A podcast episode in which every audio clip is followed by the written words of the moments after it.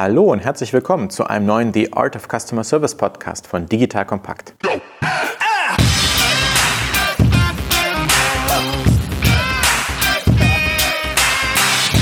Mein Name ist Erik Pfannmüller, ehemaliger Kanu-Weltmeister, dreifacher Familienvater und Gründer von Solvemate, einer führenden Plattform zur Automatisierung von Kundenservice.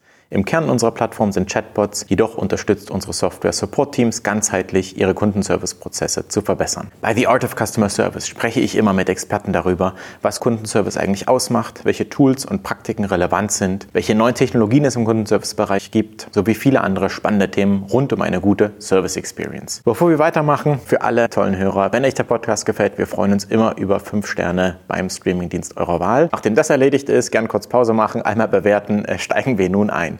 Heute geht es um Kundenservice, Kosten oder Profit Center. Wenn man jetzt Kundenservice aus Firmensicht sieht, dann könnte ich selbst als Geschäftsführer einer Firma denken, Kundenservice, da sitzen Agenten, das kostet mich Geld. Das ist ja die Kernfrage, kostet mich Kundenservice eigentlich Geld? Oder wie muss ich Kundenservice interpretieren, damit er vielleicht auch zum Profit Center wird?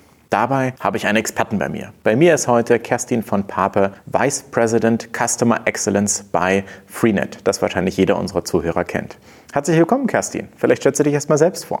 Ja, gerne. Mein Name ist Kerstin Pape. Bin jetzt seit der Freenet AG seit ungefähr anderthalb Jahren, wie du schon erwähnt hast, für den Bereich Customer Excellence zuständig.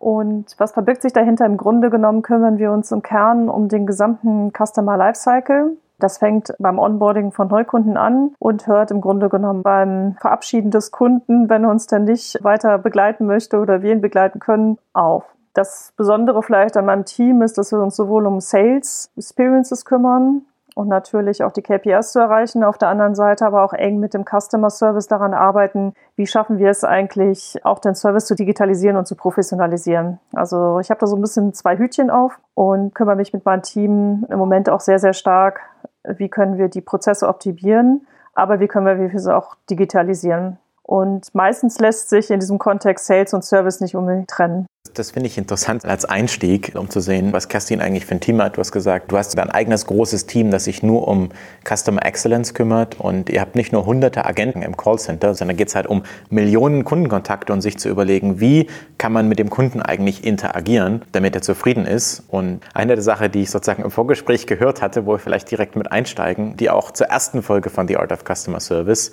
wo der Martin Schilling von N26 gesagt hat, der beste Service ist kein Service, denn eigentlich wollen uns Kunden ja gar nicht kontaktieren. Wie würdest du das kommentieren? Also ich glaube, in einem Mobilfunkgeschäft wie bei uns, was unser Kerngeschäft ist, wir haben natürlich noch ein paar weitere Produktkategorien im Kontext von Digital Lifestyle und weiteren digitalen Produkten, ist der Service schon etwas, was eine Relevanz hat für ein Kundenerleben.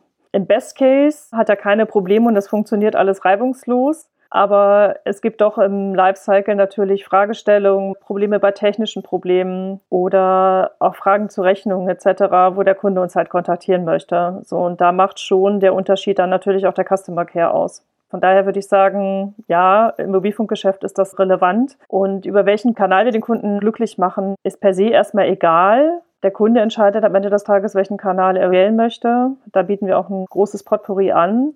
Nichtsdestotrotz versuchen wir natürlich immer mehr Kunden dahin zu bekommen, dass sie sich auch selber helfen können. Das bedeutet vor allen Dingen halt im Kontext der Digitalisierung auch im Self-Service. Dazu gleich nochmal noch mal einen Schritt zurück, wenn du sagst, ähm, ihr habt ein ganzes Potpourri an Kanälen, wie euch der Kunde kontaktieren kann. Ist das in eurem Geschäft meist Telefon, meist E-Mail oder über die eigene App oder auch über soziale Medien? Also wir haben immer noch einen relativ hohen telefonischen Anteil in der Tat. Liegt vielleicht auch ein bisschen daran, dass das natürlich der bequemste Weg für den Kunden ist. Und gerade wenn man mit seiner Mobilfunkverbindung vielleicht auch ein Problem hat oder die SIM-Karte gesperrt werden muss oder das Handy verloren gegangen ist, was auch immer, dann sind das Sachen, die man relativ schnell erlegen möchte und auch sicher gehen möchte, dass die funktionieren.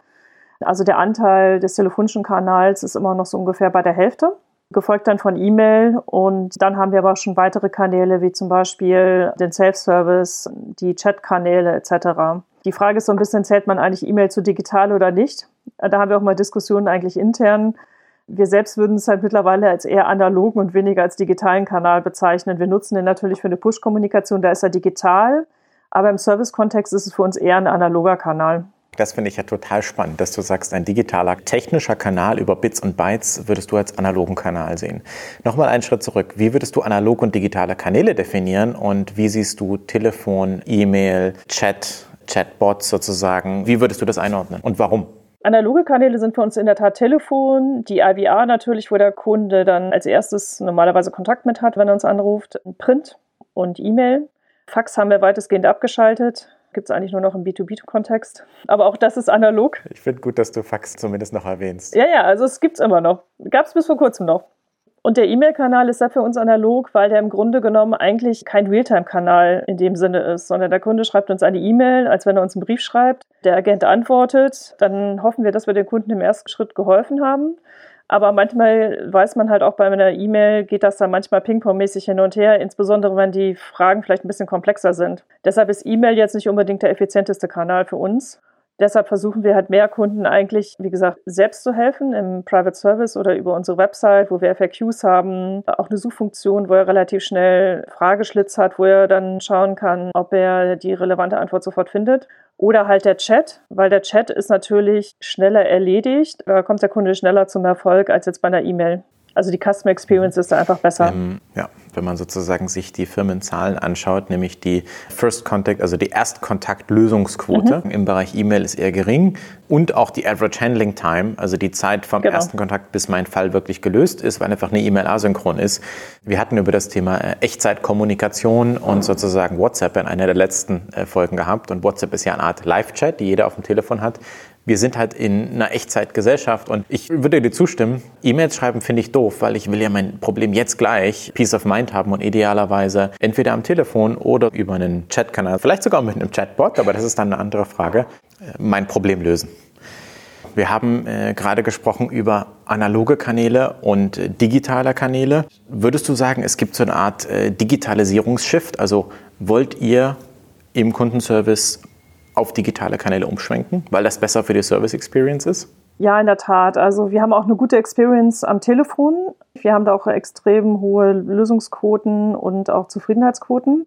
Allerdings, wenn man halt sagt, okay, es ist einer der teuersten Kontaktpunkte, dann schauen wir schon, dass wir den Kunden halt in den digitalen Bereich bekommen. Zumal wir jetzt nicht einen 24 x 7 Customer Care Service haben an allen Stellen und dementsprechend gibt es auch viele einfache Fragestellungen, wo der Kunde sich auch irgendwie selbst helfen kann. Also wir haben ein klares Ziel in Richtung Digitalisierungsquote, also mehr digitale Kanäle als Eingangskanal, aber halt auch den Automatisierungsgrad zu erhöhen, also dass wir quasi immer mehr Kunden halt auch automatisiert bedienen können. Das funktioniert bei einfachen Anfragen natürlich deutlich einfacher mit Klickrobotern Robotern oder mit Bots, als wenn die Fragen komplexer werden. Dann ist immer noch irgendwo ein Agent oder ein Mensch erforderlich. Aber wir verbinden das halt im Bot-Kontext zum Beispiel auch mittlerweile miteinander, dass wir sagen, es ist nicht das Entweder-Oder, sondern wir versuchen halt womöglich Bot-Technologien vorzuschalten, und wo der Bot an seine Grenzen stößt, machen wir ein Handover an den Agenten. Oder der Kunde kann zum Beispiel auch sagen, ich möchte mit, explizit mit einem Agenten sprechen. Die Kunden merken das in der Regel auch relativ schnell, ob sie mit einem Bot oder mit einem Agenten sprechen.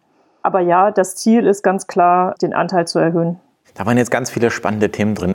Das erste war sozusagen der Preis pro Anfrage. Du hast gesagt, Telefon ist eher so ein teurer Kanal. Und das zweite war, manchmal will man ja auch mit dem Kunden sprechen. Aufgrund deiner Erfahrung in dem Markt, ähm, was würde denn eine äh, typische Anfrage ungefähr kosten, damit sozusagen man als Hörer mal versteht, wenn ich einmal bei einer Firma anrufe, was das eigentlich erstmal für Kosten produziert. Ja, im Grunde genommen versuchen wir durch die AVR die Anfragen vorzufiltern und zu dem richtigen Agenten zu stellen, damit wir da möglichst viele Handovers zwischen irgendwelchen Agenten haben, dass der Kunde direkt im richtigen Skillset sozusagen landet. Und dann hängt es ein bisschen von der Komplexität der Anfragen des Kunden ab, wie viel so ein Agent schafft also sag jetzt mal so 10 bis 15 Calls in der Stunde sind schon machbar. Ich habe mal einen Artikel geschrieben. Eine Minute im Callcenter kostet Vollkosten, wenn man alles reinrechnet mit Miete und Tische und Lohn in dem typischen Kundencenter so 60 Cent. Das heißt, wenn man sagt 10 bis 15 Anrufe, das sind 6 bis 4 Minuten mal x Cent, dann kostet einfach ein Anruf ein paar Euro. Und das ist einfach erstmal ein großes Kostencenter. Wenn man weiß, jeder Kontakt, ob es jetzt Telefon ist oder E-Mail, das schafft man ein paar mehr, kostet einfach ein paar Euro. Und manchmal, hast du aber auch gesagt, das war der zweite Teil vorhin, manchmal möchte man auch mit dem Kunden sprechen oder der Kunde möchte mit der Firma sprechen. Da würde ich gerne referenzieren auf ähm, eine letzten Folgen zum Thema Value Irritant Metrics. Das heißt, es gibt ja diese Kontakte, wo es wichtig für für den Kunden ist und manchmal auch wichtig für die Firma, zum Beispiel bei einer Beschwerde. Dann würde man lieber sozusagen mit dem Kunden telefonieren wollen. Manchmal gibt es aber auch in dieser 2x2-Matrix die Punkte, wo es nicht wichtig für den Kunden ist, aber wichtig für die Firma, weil vielleicht irgendwas schiefgelaufen ist und man möchte den Kunden emotional abholen. Das heißt, manchmal ist Kundenservice ja auch weniger Kundenservice und vielleicht erkenne ich auch ein Upselling-Potenzial. Vielleicht will ich mit ihm sprechen, weil ich merke, sein Datenvolumen ist aufgebraucht und eigentlich hat er ein anderes Bedürfnis, wo ich ihm helfen kann. Ich glaube, was so typische Use Cases sind, ist einmal, wenn der Kunde technische Probleme hat, also er hat keinen Empfang oder er hat Probleme mit seinem Handy oder bei einer Einrichtung, wenn er zum Beispiel Neukunde geworden ist. Das sind so Themen, da würde der Kunde wahrscheinlich tendenziell zum Hörer greifen, aber da sagen wir auch, okay, das sind teilweise so spezielle Fragestellungen, die muss man eigentlich auch über einen Menschen irgendwie lösen lassen und da will dem Kunden auch schnell geholfen werden. Da will ich nicht irgendwie zwei Tage auf eine Antwort warten oder irgendwie eine Standardantwort über einen Bot bekommen. Es sei denn, es sind wirklich, wie gesagt, ganz einfache Fragestellungen. Das andere sind Reklamationen. Da bin ich auch bei dir grundsätzlich. Ich glaube, wenn was schiefgelaufen ist oder der Kunde sich auch irgendwas geärgert hat, da was auf seiner Rechnung steht, was da nicht hingehört oder er irgendwie ein negatives Erlebnis hatte, dann ist es cleverer, den Kunden auch in einem Gespräch zu deeskalieren oder dann auch zu sagen, okay, wir lösen das schnell für dich, aber du kriegst im Zweifel auch noch ein Trostpflaster, Heftpflaster, wie auch immer im Sinne von Gutschrift, wenn wir da noch irgendwas heilen wollen oder können. Das ist schon wichtig. Und die meisten Reklamationen laufen auch natürlich nach wie vor über das Telefon auf. Aber es gibt halt einen Haufen anderer Anfragen, die nicht in diese beiden Cluster eigentlich reinfallen und die kann man weitestgehend auch digital lösen. Du hast noch gesagt, man kann das natürlich auch für Sales-Zwecke nutzen. Das ist in der Tat ein guter Punkt, weil wir haben natürlich viele Kunden, die kontaktieren uns im Zweifel auch gar nicht oder vielleicht nur ein oder zweimal. Wenn jetzt zum Beispiel eine Vertragsverlängerung ansteht und wir das im Kundencenter erkennen, dass der Kunde theoretisch sein Vertrag in drei Monaten ausläuft, wir von ihnen halt noch nicht kontaktiert haben, vielleicht auch, weil wir keine volle Werbepermission haben, dann ist das natürlich eine Chance, den Kunden auch in so einem Servicegespräch darauf anzusprechen. Und das tun wir natürlich auch. Aber das ist sozusagen immer nachgelagert. Primäre Fokus ist immer erstmal das Serviceanliegen zu lösen. Dann wissen die Agenten aber, sie haben halt auch die Möglichkeit, hier den Kunden auch zum Beispiel eine Vertragsverlängerung anzusprechen. Wenn man sich so diese, diese mathematische Formel überlegt ähm, und sagt, Kundenservice ist ja erstmal ein Cost-Center, weil du hast Leute, die kümmern sich mhm. eigentlich nur um die Kunden und helfen ihnen sozusagen. Das ist so die kurzfristige Sichtweise. Der Kunde kontaktiert, man hat die Chance, ihn zufrieden zu machen, ihn sehr glücklich zu machen. Er erzählt von seinem guten Erlebnis oder ist einfach mit der Produktqualität zufrieden zufrieden und bleibt deswegen länger ein Kunde oder sozusagen erzählt anderen potenziellen Kunden von seinem guten Erlebnis. Das ist ja so diese kurz- versus langfristige Sichtweise. Man muss ja meistens beide einnehmen. Wie würdest du die gewichten und was sind Faktoren, die sozusagen manchmal die kurzfristige, manchmal die langfristige Sichtweise beeinflussen? Grundsätzlich würde ich sagen, in einem Mobilpunktgeschäft spielt generell zum Glück des Kunden oder Zufriedenheit des Kunden ganz stark erstmal das Thema Angebot und Preis und Preis-Leistungs-Verhältnis, weil wir halt ein Commodity-Produkt sind. Also wenn der Kunde das Gefühl hat, er zahlt zu viel oder der Kunde hat das Gefühl, er bekommt beim Wettbewerb ein besseres Angebot oder hat ein besseres Angebot bekommen, dann ist das schon ein relevanter Faktor, warum der Kunde kommt, geht oder bleibt. Wir haben allerdings jetzt auch seit ungefähr einem Jahr eine komplette Zufriedenheitsmessung über den gesamten Lifecycle wo wir den Kunden zu bestimmten Säckephasen befragen, zu seiner Zufriedenheit, aber halt auch schauen, wenn er ein Serviceerlebnis hatte oder ein Sales-Erlebnis, wie zufrieden war er damit. Und da sehen wir schon, dass die Zufriedenheit eines individuellen Kunden auch einen Impact darauf hat, ob ein Kunde bleibt oder geht. Das ist nicht der ausschlaggebendste Faktor, also es ist jetzt nicht der einzigste Faktor, aber der hat schon eine Relevanz im Sinne von, kann ich den Kunden loyalisieren oder bleibt ein zufriedener Kunde. Und natürlich sind die Extremausprägungen, die ganz Zufriedenen und die ganz Unzufriedenen wichtig, äh, die Unzufriedenen zu, zumindest mal neutralen zu machen und die Fans idealerweise natürlich auch dazu bringen, dass sie ihr positives Erlebnis berichten. Customer Service ist aber halt nur eine Komponente. Das Angebotsthema ist schon in unserem Geschäftsmodell sehr wichtig. Schafft ihr es mit dem Channel Shift, das heißt von traditionellen Kanälen hin zu digitalen Kanälen, dass die Kunden zufriedener werden? Das heißt, seht ihr eine langfristige Kundenzufriedenheitssteigerung in eurer Messung? Das ist eine spannende Frage. Das haben wir so noch nicht statistisch signifikant auseinandergenommen. Wir sehen halt, dass Kunden, die über digitale Kanäle zu uns kommen, also ich bin jetzt bei einer Preis- und Produktsuchmaschine oder über Google Traffic zu uns finden und dann auch online abschließen, eine höhere Neigung dazu haben, auch einen digitalen Kundenservice zu nutzen im Sinne von Website, Private Service, Chat etc. Deshalb haben wir schon das Ziel, dass wir viele Kunden digital gewinnen und die, die wir über die Handelskanäle gewinnen, dass wir die möglichst schnell an unsere digitalen Touchpoints heranführen. Über eine Nachqualifizierung, indem wir halt sagen, hey, gib uns doch mal deine E-Mail-Adresse, gib uns deine Werbepermission. Übrigens, wir haben ja einen tollen Private Service Login, da kannst du Folgendes tun. Da haben wir mittlerweile auch eine Programmatik, wie wir quasi den Kunden sukzessiv halt auch an die digitalen Kanäle heranführen. Aber ich würde jetzt nicht per se sagen, dass digitale Kunden in unserem Geschäftsmodell die glücklicheren Kunden sind. Das würde ich jetzt nicht unterschreiben. Das hängt noch von anderen Parametern ab. Ich muss noch mal kurz auf das Thema Messung rumreiten. Die Zuhörer fragen sich wahrscheinlich, ja, kurzfristig Kosten, langfristig möglicherweise Profit Center, weil Kunden zufriedener sind oder länger als Kunden bleiben. Wie würdest du vorschlagen oder wie macht ihr das? Vielleicht hast du ja auch was, was du aus dem Nähkästchen plaudern kannst, wie man eigentlich messen kann, dass ein Kundenservice-Team Umsätze generiert oder einen Anteil an der Customer Journey hat, wo man sozusagen quantifizieren kann, wie gut ein Kundenservice-Team dabei ist, Kunden happy zu machen oder vielleicht auch Upselling-Potenziale zu heben oder sowas in der Richtung.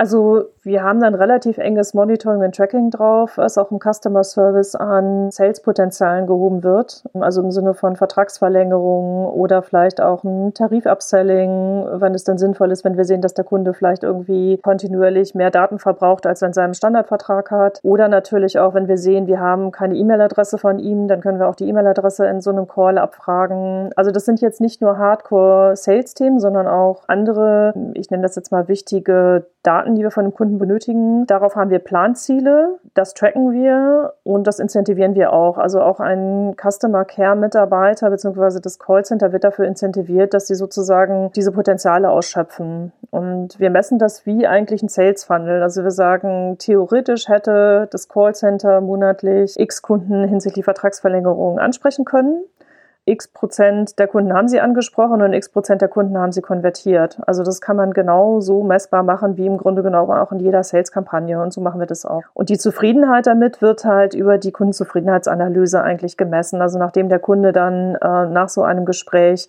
befragt wird. Okay, gleichzeitig könnte man ja auch messen sozusagen die Kosten äh, im Kontaktcenter. Und da könnte man ja auf die Idee kommen zu sagen, eigentlich möchte ich gerne Kosten reduzieren, wenn ich Outsourcing betreibe. Bist du grundsätzlich ein Fan von Outsourcing? Und wenn ich outsource, was hätte das für Effekte auf das Thema Kundenzufriedenheit, äh, auf die Kosten? Und wie habt ihr das gelöst? Und ist das vielleicht auch branchenabhängig, ob ich outsourcen sollte oder nicht? Also wir haben unser Customer Care outgesourced, zumindest einen großen Teil, nicht alles. Es gibt auch noch einen gewissen Indienst, der innerhalb der Company ist. Das höre ich öfter, dass man nicht alles outsourced. Ja, ein Großteil ist sozusagen bei externen Partnern. Der Vorteil, den wir natürlich haben, ist zum einen, dass wir das irgendwie schneller skalieren können. Also gerade in dem Business, in dem wir unterwegs sind, gibt es natürlich auch dann die Notwendigkeit, dass wir manchmal kurzfristig auch onboarden müssen oder vielleicht auch mal wieder weniger Ressourcen benötigen. Das ist natürlich über ein Outsourcing deutlich einfacher handelbar. Und die Qualität kann man natürlich auch stark über KPIs etc.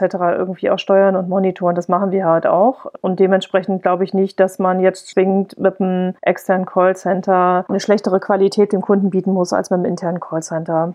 Aber das bedingt natürlich trotzdem, dass es eine gute Mannschaft gibt, dass es Trainingsprogramme gibt und dass es ein, sag mal, Callcenter-Experten auf unserer Seite gibt, die halt auch permanent dafür sorgen, dass die Qualität halt auch stimmt ähm, und dann auch gemeinsam an den Maßnahmen arbeiten, wie verbessern wir den Customer Care oder die Qualität. Wo wir gemeinsam eng dran arbeiten, ist natürlich an dem ganzen Thema Kundenprozesse. Also wenn dem Customer Care auffällt, unsere Kundenprozesse sind schräg, da laufen Sachen schief, wir haben dann Callvolumen, was wir vermeiden können. Also ich nenne das immer Kundenirritation vermeiden. Dann spielen die das natürlich auch zurück und dann arbeiten wir natürlich auch intern daran, dass wir diese Prozesse verbessern. Also das ist schon ein enges Zusammenspiel mit den externen Partnern.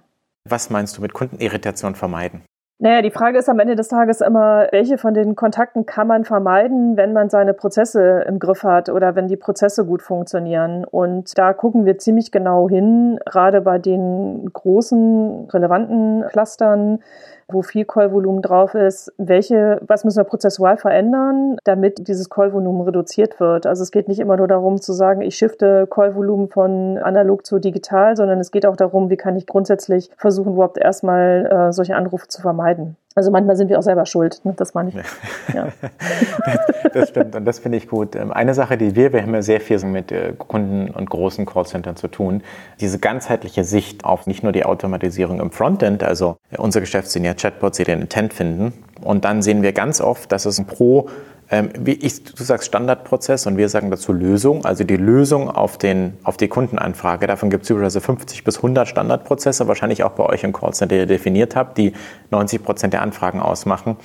Und ein ganz großer Wert ist sozusagen zu verstehen, dass das Tool, der Bot, weiß oder es konfiguriert wird als Geschäftsprozess, möchte ich vielleicht eine Form ausfüllen und das gebe ich an Agenten, der sich darum kümmern muss, weil der was tun muss damit. Typisches Beispiel ist im E-Commerce eine Reklamation. Da muss halt ein Mensch drüber schauen und da muss ich ein Bild hochladen. Oder es gibt irgendwie Beschwerdefälle und da will ich einen Call-Handover machen. Oder es gibt Fälle, wo sozusagen einfach die Antwort nicht gut ist für den Kunden, weil er damit nicht happy ist, weil der Nachfolgeprozess gar nicht digital ist, weil das lange dauert, weil es ihn unzufrieden macht. Und wir sehen ganz oft, dass man in dieser Customer Excellence Sache sozusagen diese Prozesse identifiziert und wir nennen das sozusagen Verification Rate. Das heißt, nach diesem speziellen Geschäftsverfall geben die den Daumen hoch oder den Daumen runter, um zu wissen, das ist zwar die richtige Lösung, der Kunde will das tun, aber er ist unzufrieden mit dem Geschäftsprozess. Und dann sehen wir wiederum genau das, was du sagst, die Prozesse, wo die Kunden unzufrieden sind, weil es vielleicht lange dauert, weil sie irgendeinen Papierformular ausfüllen müssen und zurückfaxen. Nicht bei euch, aber es gibt noch Prozesse, die wir kennen, wo dann drin steht, bitte lade dieses Formular runter, fülle es aus, unterschreibe es handgeschrieben und schicke es mit dem Brief an uns. Das, das macht die nicht zufrieden. Und dann kommt man auf diese, wie kann man den Prozess einfach digital modellieren, weil man kann ein Formular auch digital ausfüllen, auch digital unterzeichnen. Und diese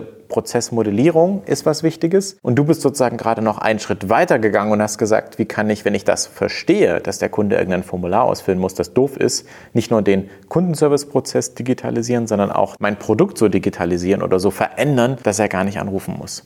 Und man muss es ja immer hintenrum sozusagen aufzäumen, weil man muss ja wissen, welche Prozesse gibt es eigentlich, die ihn stören weil die, die ihn nicht stören, die super einfach sind im Kundenservice, da brauchen wir auch nichts tun, weil da sind sie ja nicht unzufrieden. Und das finde ich spannend, wenn man äh, Customer Excellence, was jetzt dein Thema ist, ganzheitlich sieht, dann ist es dieses Merken, wann der Kunde unzufrieden ist, auf einer ganz granularen Ebene und dann eigentlich wirklich, wie du sagst, die Vermeidungsstrategie. Also ich könnte noch eine Armada von Menschen anstellen, die sich nur mit der Optimierung dieser Kundenprozesse beschäftigt. Also wir sind eine schlank aufgestellte Organisation, deshalb kümmern wir uns erstmal um die, ich sage jetzt mal die großen Brocken, aber da ist noch wahnsinnig viel Luft nach oben aus meiner Sicht, was man da noch auch bei kleineren Themen noch optimieren kann. Beispielsweise ein Thema, wo wir jetzt gerade dran sind, ist, dass wir alles, was der Kunde von uns bekommt, wenn er bei uns einen Vertrag abgeschlossen hat, egal aus welchem Kanal er kommt, dass wir die ganze Kundenkommunikation uns gerade angucken und sagen, ist das irgendwie schlüssig? Was bekommt er mit der Logistik? Was bekommt er per E-Mail? Was bekommt er per per Print? Können wir Dokumente reduzieren? Steht da alles drin, was der Kunde eigentlich bestellt hat? Fehlt da irgendwas? Weiß der, wie der seine Rufnummermitnahme organisieren muss? Gerade der Neukundenprozess relativ wichtig, weil die meisten Calls entstehen bei uns am Anfang und am Ende eines Lifecycles, also wenn der Kunde neu reinkommt und wenn der Kunde sozusagen geht. Und gerade vorne versuchen wir zu gucken, wie können wir da einfach besser werden in den Prozessen. Das ist jetzt nur ein Beispiel. Wir haben aber noch zum Beispiel das Rufnummermitnahmethema, hatte ich jetzt gerade erwähnt. Das ist auch ein Riesenthema Mobilfunk. Wann kann ich die Rufnummer mitnehmen, zu welchem Zeitpunkt, wird erst die SIM-Karte aktiviert oder danach. Das ist zum Beispiel so ein Prozess, der auch relativ wichtig ist und den wir uns gerade anschauen, wie können wir den irgendwie optimieren. Und da wissen wir auch, da haben wir an der einen oder anderen Stelle Herausforderungen in einzelnen Kanälen und solche Sachen muss man halt glatt ziehen.